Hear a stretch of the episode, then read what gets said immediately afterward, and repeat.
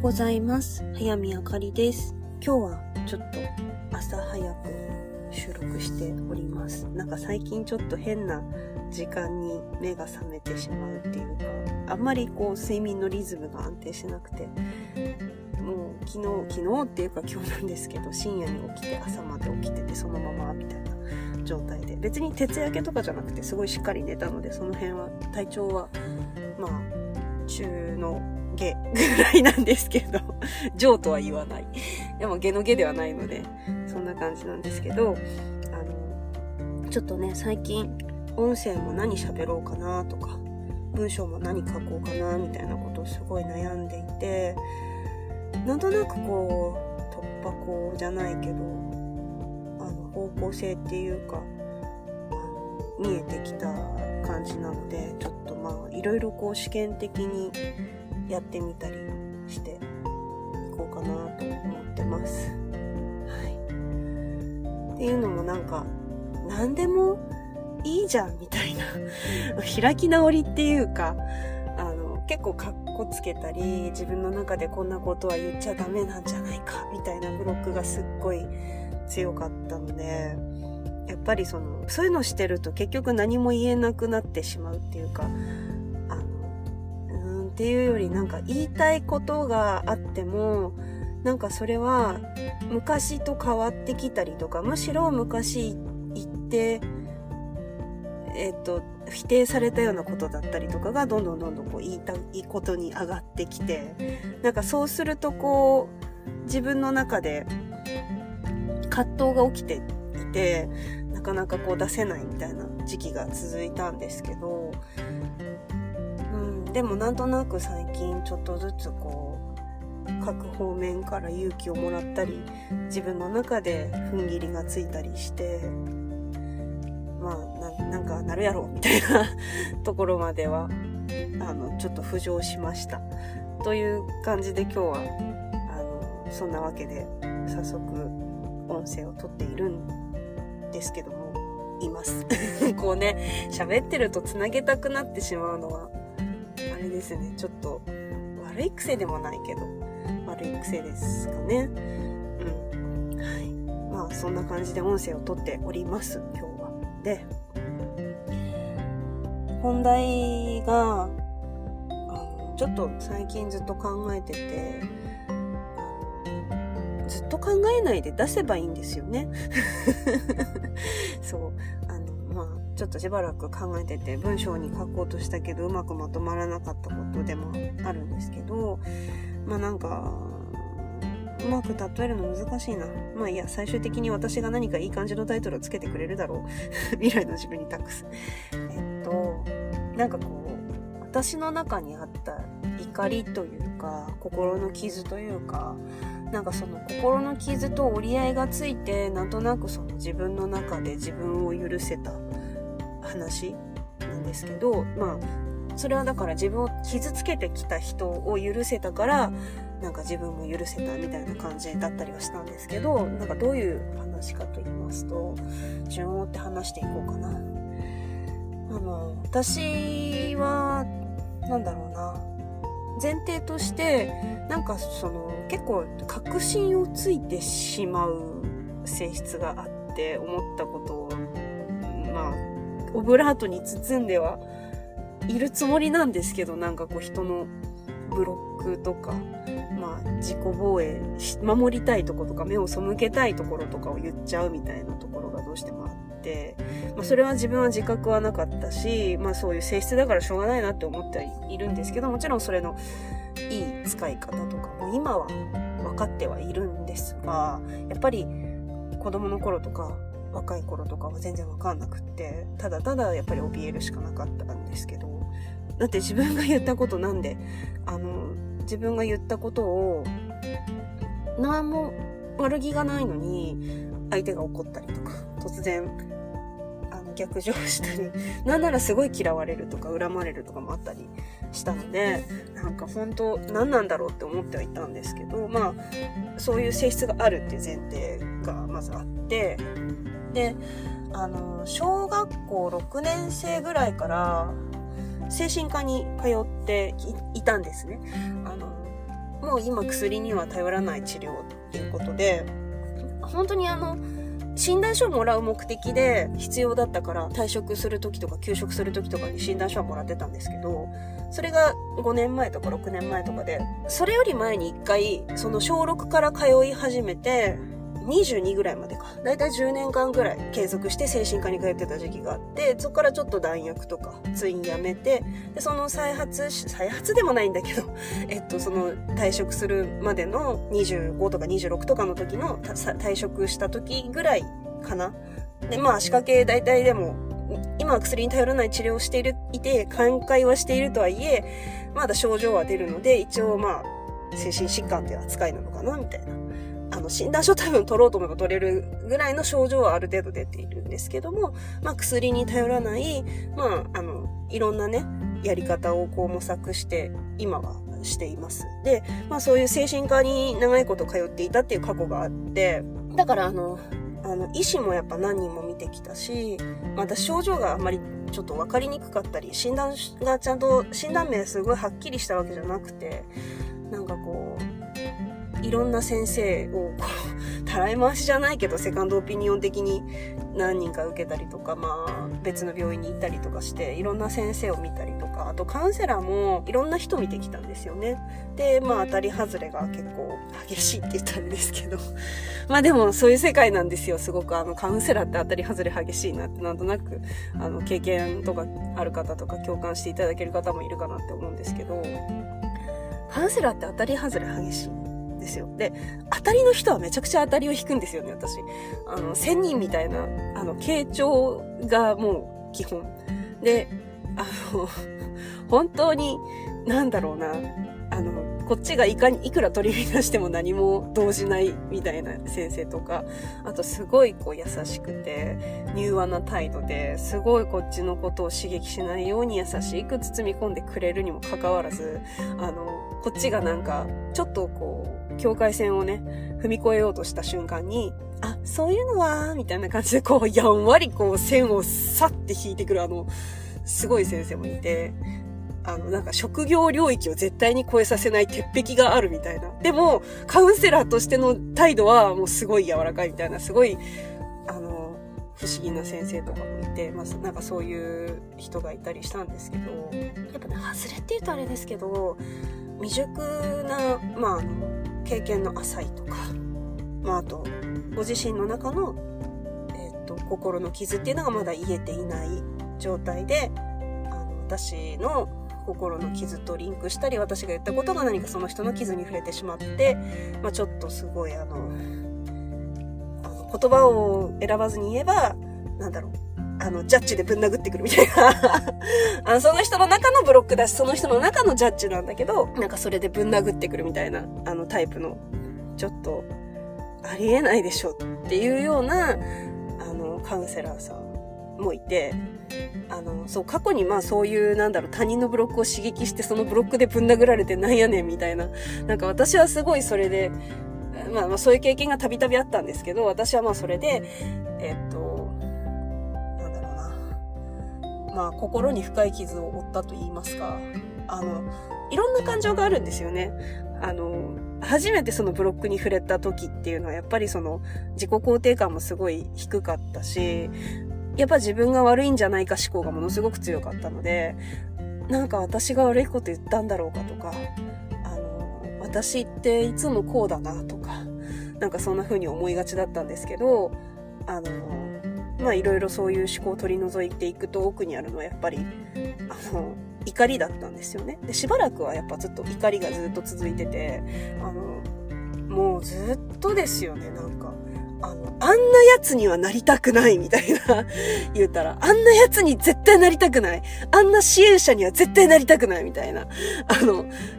すっごい、あれですよ、感情的なことを言えば、まはっきり言えば、私が傷を治しに行ってるわけですよ。私が治療しに行ってんのになんで私がお前の治療しなきゃいけないんだみたいな話ですよね。なんか、そう、あの、下手にヒートアップさせると、あの、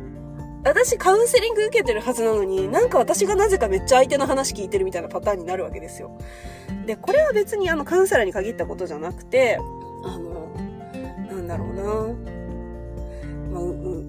占い師の人とか。最近、もう今全然その人、その人っていうか関わってないし、全然、あの、深く関わってなくて一回受けたきりなんですけど、まあでも生まれて初めて受けた先生術の鑑定がそんな感じの先生で、あの、もうすごかったですよ。うん、なんかすごいブロッ強いし、自分の価値観を押し付けてくるし、なんならなんか、あの、あなたなんかまだマシよみたいな話してくるわけですよ。で、あの、3時間ぐらい、なんか、鑑定は1時間だったんですけど、1時間 ?2 時間 ?1 時間半とかか、1時間半とかのコースだったんですけど、予定は。でも、なんかずっと気づいたら3、4時間話されてて、で、でもその3、4時間の中の内容が、なんか、私の話全然しないんですよ。あ、ダメだ、これ結構、すいません、なんか流れのままに話しちゃいません？なんか私の話全然しなくて、なんかめちゃめちゃ、なんやねんこいつって思ったんですよね、正直。なんか私は、結構私自身話を聞いてほしいが強いので、なんか、あの、自分の人生の話がもっとできると思ってたんですけど、なんか、なんだろう、私と全然関係ない他のクライアントの話とか、自分の人生の、まあその占い師の先生の人生の話とかを延々されて、で、なんか、あの、あなたなんかまだマシよ、みたいな。なんかもっとひどい人いるんだからね、みたいなこと言われたりとかして。なんかそれ言って何の意味があるのとか思いません？私絶対こんな占い師になりたくないなと思って。もし仮に占い師になるとしても絶対なりたくないと思って。なんか結構だから、なんかそういう、なんだろう、絶対になりたくないやつ、絶対になりたくないボックスがあるんですよ。なんかそういう、なんだろうな、他人のブロックを私が刺激しちゃうとか、まあそういう性質はさておき、なんかあの、嫌じゃないですか。あの、だって、何のために金払ってんだって話ですよ。言い方 でも何のために金払ってんだって思いました。金払って話聞いてもらいに行って、とか、まあ、占いしにもらいに行って、自分の人生知りたくて行って、とか、まあ、話聞いてもらいに行って、なんか結果全然その対価返ってこないし、なんなら私傷つけられて帰るみたいなこともあって、まあ、すっごいやっぱりぐるぐるぐるぐる怒りがあったわけですよ。ね、許せない、あいつら許せないみたいな。もちろんいいこともあって、だからおかげでそういうなんか、こいつ嫌だなとかさ、こいつ嫌だなとか、この人嫌いだな、こういう人許せないなっていう感情があるからこそ、やっぱりもっといい先生とか、まあ自分にとって合う先生探そうっていう原動力にもなったし、まああの、占いに関して言えば、あんな風にはなりたくないがすごい、もう最初にすごいやばい例を見てしまったので、なんか、あ、絶対無理って思って、あの、私はこうはなるまいって思って、やっぱりすごい、なんか、知識とか身につけるときも、あの、なんだろうな、ああなりたくないみたいなのがずっとやっぱあったわけですよ。で、まあ割とね、こうなりたいっていうよりどっちかって言うとああはなりたくないの方が私の中で強かったのかもしれないですね。なんか、こうなりたいっていうのは、実はそんなないんですよね。ロールモデルを見つけると人生うまくいくよみたいなこと言う人もいますけど、私ロールモデル本当にあの、見つけるの苦手で、どっちかっていうと、こう、ああはなりたくないみたいなのが強かったんですよ。まあ、まあ、でもそういう人たちがいて、で、まあ結構そういう人たちに傷つけられた傷みたいなのが自分の中でもずっとあったんで、例えばですけど、まあカウンセリングを受けたいって思ってるクライアントさんには、あの、カウンセラーっていうのは本当にピンキリで千差万別だから、会う人を諦めずに探してくださいっていうふうに、あの、言ったりとかしてるんですよ。で、あの、とか、まあ、まあでもその、会う人を諦めずに探してくださいっていうのは本当、これは本当です。でも、そこになんか私が、なんだろう、やばいやつもいて、なんかそういう人たちっていうのは本当になんか、あの、本当あいつらさ、みたいな気持ちがなかったわけではないってか、まああったんですよ。でも、まああの、なんだろうな。そう。なんか、きっかけはほんと全然わかんないんですけど、ある瞬間、急に、あの、許せたんですよね。なんかその、要は、悪い、悪いって言うとあれですけど、変な、変な占い師とか、まあ、あの、ブロックでぶん殴ってくるタイプのカウンセラーとかも、あの、いや、そういう人たちがいることが、いいとは言わないよ。いいとは言わないけれども、過去の傷ついた自分とか傷ついた経験に関してちょっと折り合いがついたんですね。あの、正直今でも、なんかその自分のジャッジでぶん殴ってくるタイプのカウンセラーとかは、あの、なんかね、私、それがいけないなって顧みられる人はいいと思うんですよ。でも自覚なくずっとそれやってて、あの、なんだろう、資格取ったから私は、なんだろう、あの、お金取れるぜ、みたいに言ってる人は腹立ちますね。まあ、それは置いといて、あの、なんかでも自分の傷は許せたんですよ。で、なんとなくその、まあ、工事の視点から見れば、まあそういう傷を負ったこと、自分が傷を負ったことも、なんだろうな、えっと、家庭の一つでしかなかったし、あとそのカウンセラー自身も、その私に相対したカウンセラーとか、私に相対したその占い師さん自身もまだまだ癒しの途中だったりとか、人生の過程の一部だったんだなってなんかある日突然許せたんですよ。で、その、やっぱ、ある日突然許せたんですけど、その許せたことによって気づいたのは、なんか私が、やっぱり、あの、なんだろうな、未熟な自分を許せてなかったっていうのがあって、だから、私あの、実を言うと、まあなんか、いい人でいたいブロックすごい強いんですよ。今更ですけども。あの、みっともない自分を見せたくないとか、いい人でいたいみたいな。だから、あの、今まで鑑定を受けてくださった方には本当にもちろん全力で臨んではいるんですけど、あのでもね、すんごい体に負荷がかかってたんですよ。鑑定をするときに。あので、まあちょっと1、2ヶ月ぐらいがっつりと鑑定、まあお客さんも幸い、開けてない時期もあったし、開けてても来なかった。で、まあ幸い2ヶ月ぐらいね、しっかりとこう、いろいろと考える時間をぐるぐるもしてたけど、体調も落ちたけど、まあ考える時間をもらったおかげなのかわかんないですけど、なんかこう、なんでしょうね。あの、結構、あの、そうやって無理しちゃうと、後々、いやいやを言う自分が出てくるんですよね。あれやりたくない。もうあんな無理したくないみたいな あの、自分が出てきて。で、まあ結構そこは、あの、自分は本当に鑑定がやりたかったんだろうかみたいなとこはネックというか悩んだこともありまして、でも、えっと、なんだろう、その、自分を過去に傷つけてきた人たち、要は未熟な支援者ですよね、言葉にしてしまえば。あの、支援者として未熟な仕事をした人たちが許せたことによって、なんだろうな。要はその未熟な支援者である自分を認めたくない。あの、自分の中の傷が刺激されて理性を失ってしまうっていうような、あの、自分っていうのをまだ癒されるも、癒されていない問題があって、えっと、理性を失ってしまうような自分自身を認めたくないとか許せないって思ってたですよ。だからそうならないように必死に努力して、あの、お客さんの前では必死に背伸びして、必死にやって、無理して、っていう風にやってたわけですよね。で、なんかそこが、ああ、なんか、なんだろう。あ、もうそうしなくていいんだ、みたいな。えっと、なんか手放せたんですよね。なんかいい自分でいなきゃとか、いい占い師でいなきゃとか、なんかそういう執着がなんだろう、すごいこう、ふって手放せたんですよ。なんかある瞬間、急に。そう。っていう、あの、話です。話ですっていうか、あの、だから、なんだろう、えー、っと、最初に何て言ったか忘れちゃった。えっと、気づき？なんか自分の傷を許せて、だか傷つけた相手を許すことができて、結果、なんか自分も、未熟な自分も許せたっていう。だからなんかその、えっと、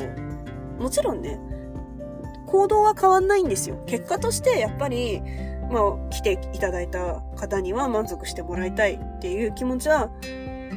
満足してもらうようにっていう気持ちはもちろんある。けど、なんかね、例えばですけど、まあ、いい自分でいたいとか、まあ、いい鑑定をしたいっていう裏には、やっぱり何、何々したいっていう強い欲求って、その裏にはなんかそこを埋めなきゃいけない不足感みたいなのがあるわけです。あの、自分はいい鑑定ができないとか、あの、自分は未熟な人間であるみたいな、あの、やっぱ、あるわけですよ。でも、そこに気づいてみると、あ、なんか別に、なんだろう、未熟でもいいかな、みたいな。だってしょうがないんですよね、やっぱ、あの、こういうなんか手放しとかって一生もんだし なんか言うたら今の自分に会ったお客さんが絶対来るんですよ。これは本当に不思議で、あの、自分の問題を浮き彫りにしてくる。お客さんが抱えている問題が大体鏡合わせだったり、裏表だったりするんですよ、これが不思議と。だから、なんかその、仮にもし、なんかその、うまくいかない時っていうのはもちろんあって、私もこれまでやっぱり、まあ一応1年近くかな ?10 ヶ月ぐらい続けさせていただいて、来ましたけど、あの、やっぱりうまくいかなかったりとか、っていうこともありました、もちろん。失敗もいっぱいしたし、で、でも、なんか、そういうのも含み、含めて、なんだろうな、なんか、あの、両方に必要だと、だということですよ。えっと、その、私が、まあ、昔そのカウンセラーさんに ひどいこと、ひどいことでもない、何、何言われたかもう覚えてないんですけどね。えっと、なんかなんか言われたとか、あの、傷つけられて、まあ、他人のブロックを刺激してしまって、怒らせて深く傷ついたのが嫌われたみたいな話も、あの、必要だったから怒ってたわけで、で、それがあったからこそ、まあ、いろんな気づきがあって今があるわけなので、あの、必要だったわけですよ。で、失敗、鑑定での失敗とか、あの、いい経験ですらも、なんか、全部気づきのために起きてて、なんかね、あの、だから、なんだろうな。あの、私は、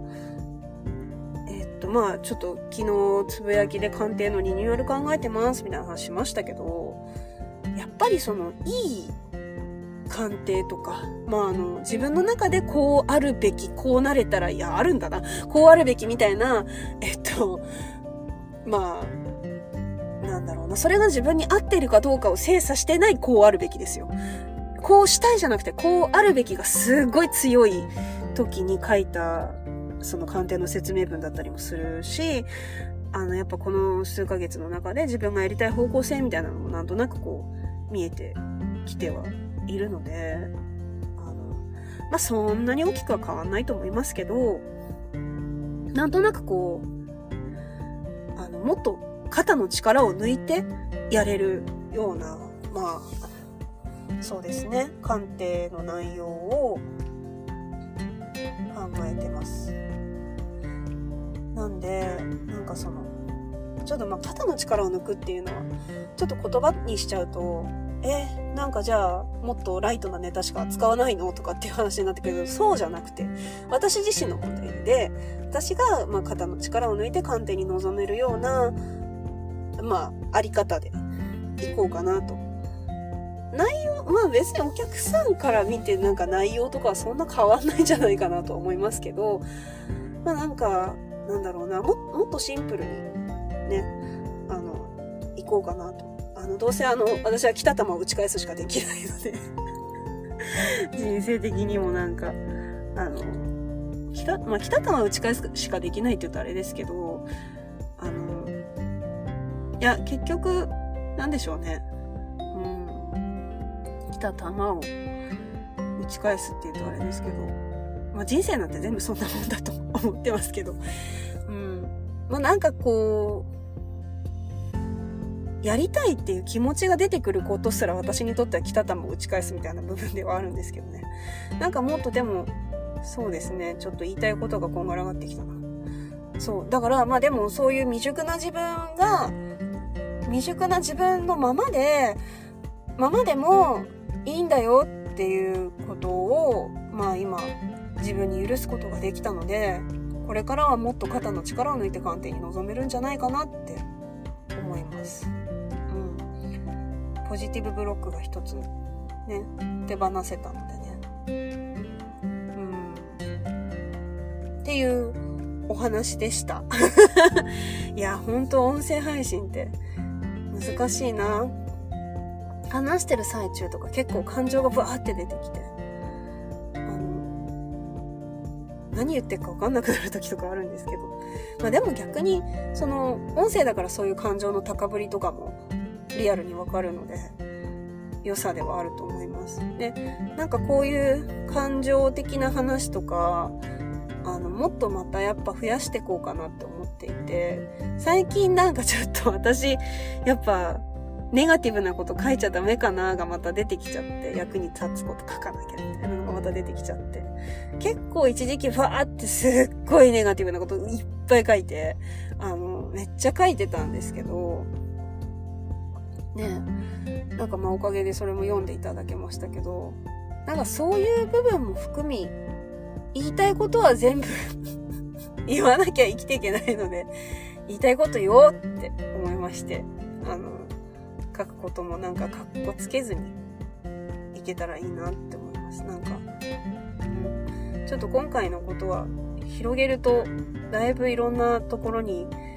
当たる、あの、なんか結構大きな、未熟な自分でもいい。このままで、とりあえずは、あの、踏み出しましょうみたいな、あの、ところに帰結するんですけど、まあ結構、あの、自分の中でちょっと大きなストッパーになってたものが、ちょっと外れつつあるのかなっていう、っていうことでした。出来事でした。いやもうね、今ちょっと時間見えない状態で喋ってるので、何分経ったかわかんないんですけど、最後まで、もうそろそろ終わりにしようかなと思います。最後まで聞いていただいてありがとうございました。ちょっとまたね、なんか、あの、いっぱい話したいことがあるので、またちょこちょこあげると思います。はい。また聞いていただけると嬉しいです。